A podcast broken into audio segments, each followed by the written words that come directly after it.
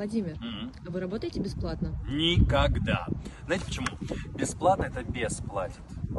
Хоть какая-то минимальная плата обязательно должна должна быть э, за любой труд у любого человека. Я много лет совершал эту ошибку и не понимал, почему, как песок сквозь пальцы уходили от меня возможности, иногда деньги, какие-то э, плюшки.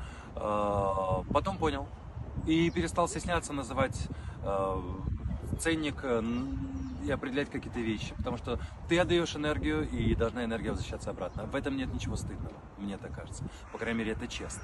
Ты делаешь честно свой труд, он должен быть честно оплачен. И это касается каждого из нас. Но я в это верю. Согласна на сто процентов.